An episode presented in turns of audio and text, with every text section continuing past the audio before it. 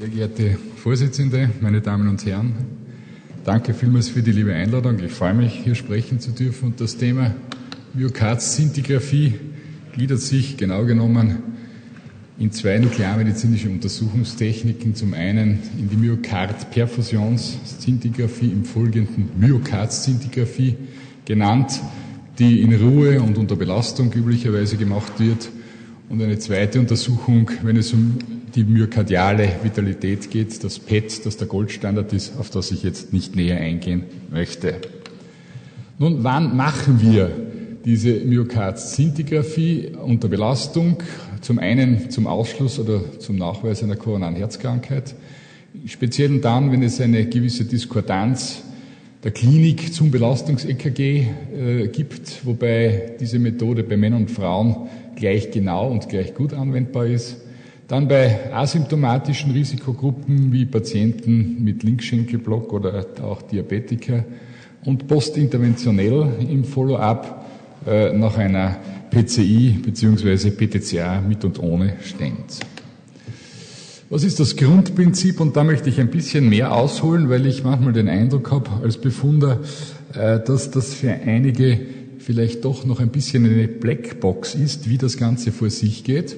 Das Grundprinzip ist die unterschiedliche Anreicherung von bestimmten radioaktiv markierten Träsern. Es sind Gammastrahler in normal perfundierten, ischämischen und vernarbten Myokard. Wobei ganz allgemein gilt, bei der Auswertung, wenn wir eine Anreicherung dieser Gammastrahlen haben, ist das eine Aktivitätszunahme parallel zu einer Durchblutungszunahme gehend. Eine Aktivitätsabnahme ist gleichzusetzen mit einer Durchblutungsabnahme, sprich Ischämie und eine starke Aktivitätsabnahme bis Aktivitätsausfall und wie folgt beim Thallium eine fehlende Redistribution ist verdächtig auf eine Narbe des Myokards. Wie macht man es jetzt? Man appliziert intravenös die Aktivität und misst dann die Strahlung über den Herzen mittels der Gammakamera. Wie das äh, Gerät ausschaut, haben wir beim Professor Reiterer schon gesehen. Und die Wiedergabe der Intensität der Strahlung über den einzelnen Herzabschnitten erfolgt in verschiedenen Farben und Beispiele werde ich Ihnen noch einige zeigen.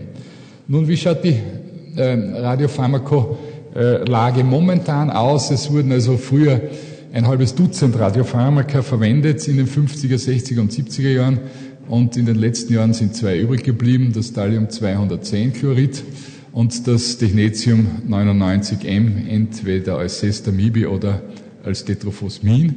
Die Strahlenexposition ist beim Thallium etwa 17 bis 18 Millisievert und bei dem Technetium 7 bis 8 Millisievert für beide Untersuchungen, Ruhe und Belastung. Und das entspricht so in etwa über den Daumen gebeilt zwei Brustübelsäulenröntgen, diese 7 bis 8 Millisievert. Nun, ein Unterschied äh, prinzipieller Natur äh, beim der Untersuchung mit Thallium oder Technetium ist äh, nicht nachweisbar, denn beide Isotope reichen sich in ischämischen Myokardarealen in Abhängigkeit von der hämodynamischen Wirksamkeit der vorgestalteten Stenose weniger gut als in perfundierten Myokard an und emittieren daher auch aus ischämischen Myokard weniger Gammastrahlung. Aber es gibt einen Unterschied der sich schon in der Diagnostik und in der Befundung breit macht, und das ist die Redistribution. Denn der Begriff der Redistribution ergibt sich lediglich bei Verwendung von Thallium-201-Chlorid und das heißt, äh, dass es sich nach drei, zwei bis drei Stunden vermehrt in den ehemals ischämischen Myokardarealen anreichert, wogegen es in normal perfundierten Myokard zu diesem Zeitpunkt zum Großteil schon ausgeschwemmt ist. Wenn Sie mit Technetium äh, arbeiten, gibt es keine Redistribution. Das heißt, Sie müssen bei beiden Untersuchungen, in der Ruheuntersuchung und auch in der Stressuntersuchung, zweimal spritzen. Während beim Thallium, wenn Sie zuerst die Belastungsuntersuchung machen, dann spritzen Sie und zwei bis drei Stunden später machen Sie die Ruheaufnahme und dann kriegen Sie im ischämischen Myokardareal sozusagen das Gegenbild, das Sie zuerst unter der Belastung hatten. Welche Belastungsverfahren wenden wir an bei dieser äh, Myokardzintigraphie, egal welches äh, Isotop ich verwende? Entweder Belastungsverfahren mit Erhöhung des myokardialen Sauerstoffverbrauchs, wie die Ergometrie oder die schon in der Stressechokardiographie angesprochene Dopotamininfusion Oder eine zweite Möglichkeit, indem ich koronardilatierende Pharmaka verwende, die über den Stileffekt äh, arbeiten. Das wäre also das Dipyridamol, sprich Bersantin, oder seltener das Adenosin. Als dritte Idee gibt es auch eine, oder gab es auch eine Kombination beider Methoden, üblicherweise Injektion von Persantin und anschließend submaximale Ergometrie hat sich nicht durchgesetzt. Die Ergebnisse sind nicht besser, als wenn man nur allein ergometriert oder nur allein äh, äh, dilatiert. Nun, was hat das mit dem Stileffekt auf sich? Wir sehen hier ein Koronargefäß, das gesund ist und hier das eine höhergradige Stenose hat. Und der Trick, wenn ich jetzt die Gammastrahlung äh, appliziere und äh, eine Vasodilatation induziere, ist die Tatsache, dass durch die stenotische äh, durch das stenotische Gefäß weiterhin viel, gleich viel Blut, sprich Gammastrahlung durchfließt, während durch die Vasodilatation des gesunden Gefäßes drei bis viermal mehr durchfließt und ich daher über den Arealen, wo keine Stenose vorgeschaltet ist, natürlich wesentlich mehr Aktivität habe als bei den Arealen, wo eine Stenose in einem Gefäß nachweisbar ist. Und das kann ich relativ oder sehr gut detektieren. Ich messe allerdings, das muss auch klar gesagt werden, mit der Myokard-Szintigraphie nicht den Grad der Stenose. Ich messe nicht einmal, ob es dort eine Stenose gibt, sondern ich sage nur, ob es dort eine Ischämie gibt. Warum ist das wichtig? Wir werden das später noch hören, weil zum Beispiel bei, bei Hypertonie-Patienten die letzten Wiesen subendokardial, die eine Innenschichtalteration haben, ja natürlich auch mangelversorgt sind und unter Belastung noch viel mehr mangelversorgt sind, aber nicht aufgrund einer Stenose. So, zum Linkschenkelblock. Das ist natürlich ein Hammer, den 46 Prozent äh, falsch positiver Befunde bei Belastungstests äh, irritieren. Ich kann mich erinnern, wie ich vor 30 Jahren in Graz auf der Klinik erstmals mit der Myokardzintigraphie äh, in Kontakt gekommen bin, war für die Kardiologen der Linkschenkelblock noch eine Zuweisungsdiagnose. Und heute wissen wir, dass das nicht ganz so ausschaut, vor allem wenn man äh, Patienten mit Linkschenkelblock ergometriert. Da haben wir eine Spezifität von 30 Prozent. Und bei Vasodilatatoren ist sie immerhin 80 Prozent. Aber der Linkschenkelblock ist also nach wie vor für den Befunder nicht immer ganz einfach in der Beurteilung. Wann darf ich nicht belasten? Kontraindikation für die Belastungstests die Ergometrie und die Dopatamin-Infusion hat die gleichen Kontraindikationen wie die normale Ergometrie, also wie es die kardiologische Gesellschaft äh, festlegt, akutes Koronarsyndrom, maligne Hypertonie, manifeste kardiale Dekompensation, Karditis, maligne Rhythmusstörung, akute Infekte und so weiter. Das ist keine Schwierigkeit, das wissen Sie alle. Äh, interessant ist vielleicht, wann muss ich aufpassen mit äh, meinen äh, pharmakologischen Belastungen, insbesondere jetzt beim Persantin und Adenosin, das äh, Dopotamin hat sich in Österreich nicht durchgesetzt. Bei Patienten, die einen AV-Block zweiten und dritten Grades haben und im Speziellen bei obstruktiven Lungenerkrankungen.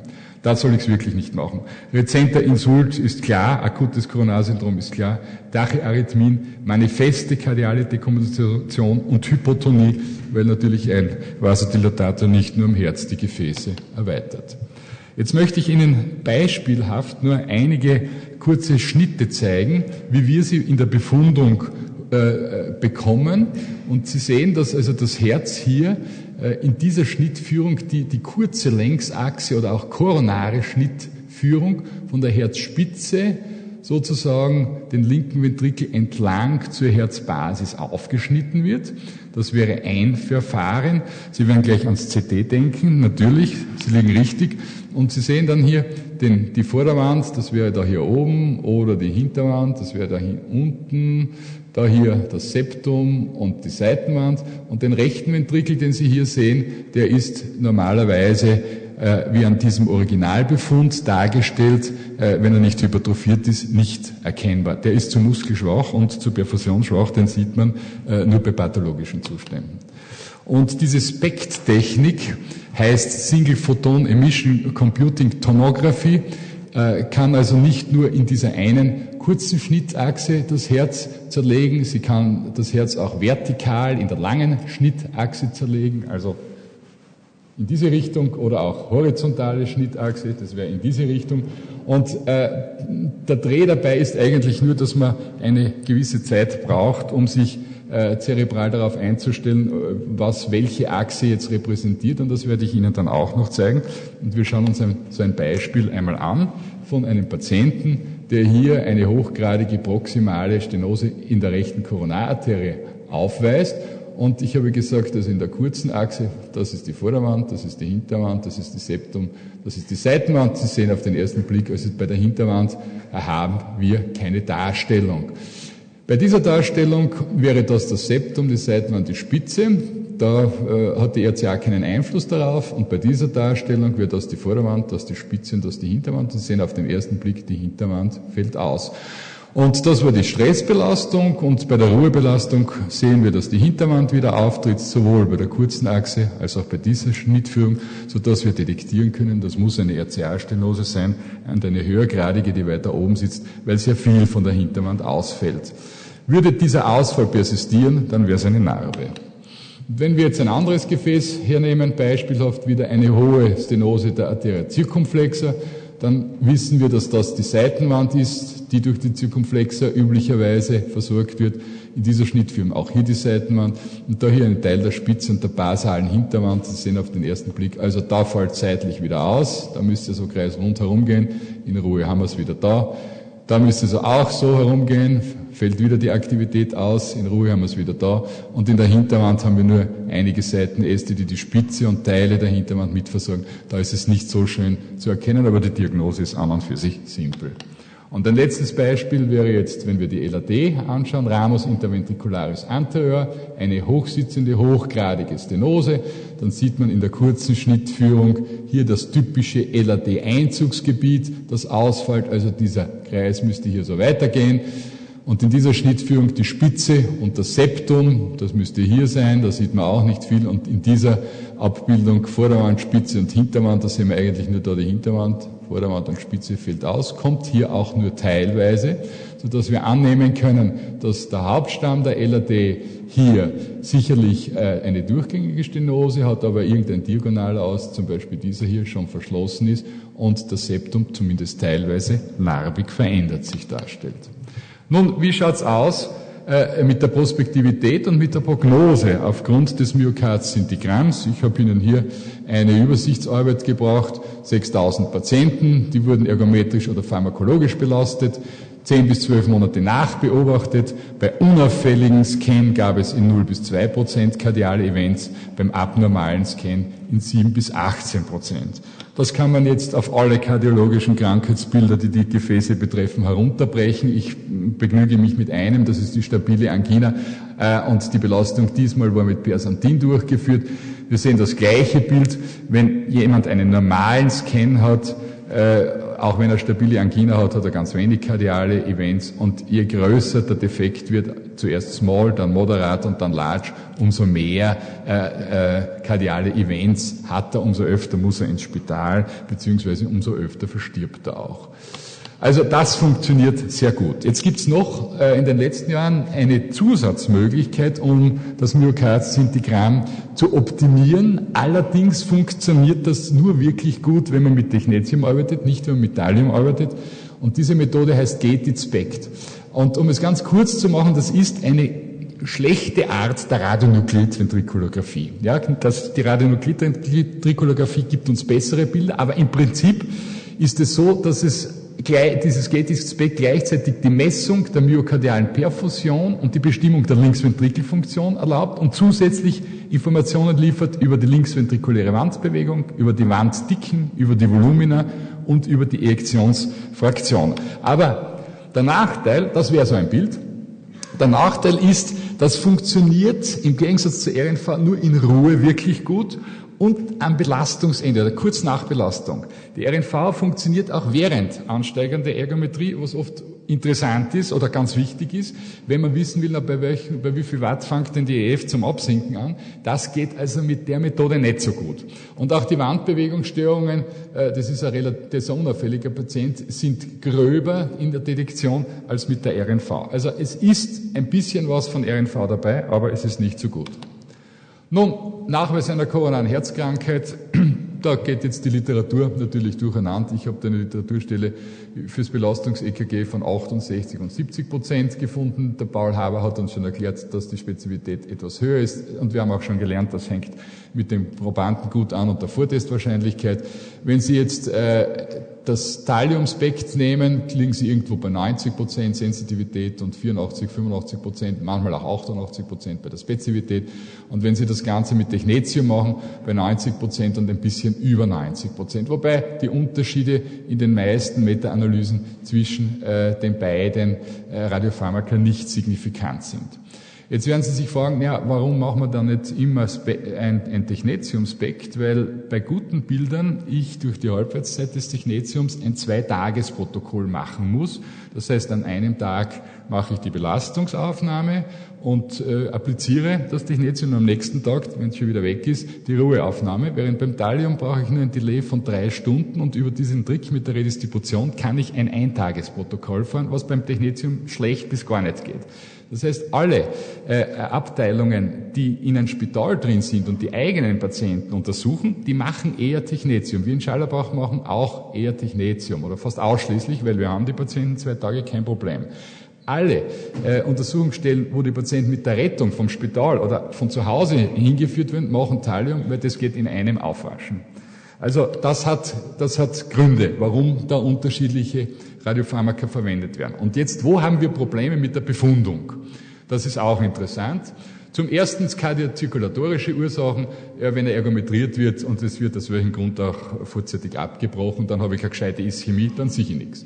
Bei sehr hohen Herzfrequenzen, zum Beispiel bei ganz schlecht trainierten Leuten, kann es passieren, dass der Hinterwandbereich, vor allem die posterobasale Wand, aus meiner Beobachtungsebene herauskippt, das heißt abwärts creep und dann kann ich einen falsch positiven Befund haben. Die Geschichte ist sehr selten. Und wo ich auch Probleme habe bei ausgeprägten arteriellen Hypertonien, äh, da heißt es dann immer, ja, der sieht da sieht jemand, da ist Chemie und dann angiografiere ich und da habe ich keine Stenose. In Schallerbach machen sich meine Oberärzte immer die Gaude, dass sie mich die Italien befunden lassen und wenn es der Ansicht sind, der hat keine Stenose, dann teilen sie mir also den Patienten zur Angiografie am nächsten Tag ein und, und freuen sich wahnsinnig, wenn also dann herauskommt, dass dem Chef äh, sein Befund falsch ist. Aber wenn der eine, eine, eine, eine Wandverdickung hat, dann hat er dort seine letzten Wiesen und die sind Sauerstoffmangel versorgt. Das ist ein falsch positiver Befund, kommt nicht sehr häufig vor, aber das gibt's. Wo haben wir noch Probleme? Das habe ich schon gesagt. Bei der Linksventrikelhypertrophie, konzentrischer Hypertrophie, wegen dieser Tatsache der letzten Wiesen, bei sehr kleinen Herzen, bei Frauen unter 45 Kilo, beim Linkschenkelblock haben wir schon besprochen. Und bei extremer Lungenstauung, da ist es oft nicht ganz einfach, die Hinterwand abzugrenzen äh, von der Überstrahlung durch die Lunge. Und dann haben wir Probleme mit der Befundung, mit falsch positiven Befunden in der Hinterwand. Das gilt auch für die Adipositas. Da haben wir auch Probleme mit falsch positiven Befunden bei der Hinterwand. Warum? Ganz einfach, weil die Gammakamera relativ weit von der Hinterwand entfernt vorne und seitlich um den Patienten kreist. Und es gilt das Abstandsgesetz. Das heißt, mit Zunahme der Entfernung sinkt also die Strahlungsintensität mit dem Quadrat ab und wir haben zu wenig Counts. Und bei sehr großen Mame kann uns das auch passieren, vor allem wenn die nicht in beiden Aufnahmen in Ruhe und Belastung ident fixiert sind im gleichen Winkel, sondern verschoben sind. So, was mache ich mit den Medikamenten? Das haben auch meine Vorredner schon äh, betont. Beta-Blocker kehren 48 Stunden vor der Untersuchung abgesetzt und alle anderen Anti-Ischämiker oder Antihypertensiva äh, raten wir den Patienten oder setzen wir den Patienten am Untersuchungstag ab, um sicher zu sein, dass es hier in welche Richtung äh, eine, eine Verschlechterung äh, geben könnte. Da können wir jetzt stundenlang diskutieren. Die Diskussion wurde schon angerissen. Also wir machen es nicht nur bei den Beta-Blockern, sondern bei den anderen auch am Tag der Untersuchung. Wo muss ich noch aufpassen?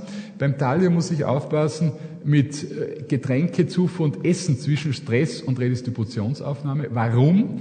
Weil durch die vermehrte Aktivität des Gastrointestinaltrakts da vermehrt auch Thallium sich anlagert und wieder die Abgrenzung zur Hinterwand Schwierigkeiten machen könnte. Und was ganz wesentlich ist, die Patienten müssen während der Aufnahme, die dauert etwa zehn Minuten, natürlich ruhig auf der Liege liegen und dürfen nicht herumwetzen. Nun, welche ähm, Medikamente muss ich, muss ich absetzen, wenn ich mit Persantin, sprich die, Pyridamol arbeite, die Methylxanthin-haltigen Pharmaka, also überall, wo Phyllin oben steht, Koffeinhaltige Nahrungsmittel wie Kaffee, Tee und Schokolade bitte nicht vorher und auch nicht dazwischen. Und rezeptfreie koffeinhaltige Arzneimittel, wie sie äh, üblicherweise bei Erkältungskrankheiten und auch gegen Kopfschmerzen eingesetzt wird. Also das sollte man auch äh, hintanstellen. Jetzt, wann bringt das Ganze was? Äh, auch wenn ich jetzt gegen mein Geschäft spreche, aber das hängt jetzt auch mit der Vortestwahrscheinlichkeit etc. zusammen, das haben wir schon gehört. Wann mache ich es und wann kann ich mir was davon erwarten? Wenn ein Patient mit einer typischen Angina pectoris kommt und einem positiven Belastungs-EKG, habe ich eine diagnostische Sicherheit vor der Sintigraphie von 88 Prozent, nach der Sintigraphie von 92 Prozent, der ist 4 Prozent, das heißt, ich erspare mir das Ganze. Ich schicke ihn gleich ins Herzkatheterlabor, den Patienten. Wenn ich eine typische Angina habe und ein negatives Belastungs-EKG, lauten die Zahlen 78 Prozent, 91 Prozent, der ist 13 Prozent. Da würde ich sagen, da steht's dafür, da mache ich mein Myokard-Sinti. Wenn ich eine untypische Angina habe, ein positives Belastungs-EKG, diagnostische Sicherheit vorher 70 Prozent, nachher 93 Prozent, Zugewinn 22,2 Prozent, da mache ich es auch, das Myokard-Sinti. Und wenn ich uncharakteristische Beschwerden und ein negatives Belastungs-EKG habe, äh, Sicherheit vorher 80, nachher 82, plus 2,6 Prozent, da mache ich es nicht. Wie merke ich es mir jetzt als Zuweiser, wann es Sinn macht, wenn entweder die Angina atypisch und das Belastungs-EKG positiv ist oder wenn die Angina typisch und das Belastungs-EKG negativ ist. Die Regel gilt für Männlein wie für Weiblein. Dann bringt's was. Wenn beides äh, eindeutig ist, die Klinik und die Ergometrie gleich angiografieren und wenn beides uncharakteristisch ist, sowohl die Beschwerden und das Belastungs-EKG negativ, dann mache ich es nicht, dann bringt es mir nichts. Jetzt zum Schluss Stellenwert der Myokardzintigraphie in der Diagnose der koronaren Herzkrankheit. Spezifität und Sensitivität sind zwischen ergometrischen und pharmakologischen Belastungsverfahren nicht signifikant unterschiedlich. Nicht signifikant unterschiedlich sind im Wesentlichen auch die Ergebnisse, die mit Thallium gegenüber Technetium erzielt werden. Das BECT-Verfahren ist der Herzbinnenraumszintigraphie, also der RNV, geringgradig überlegen und Spezifität und Sensitivität des Belastungs-EKGs sind geringer als die myokard Verfahren. Danke für die Aufmerksamkeit.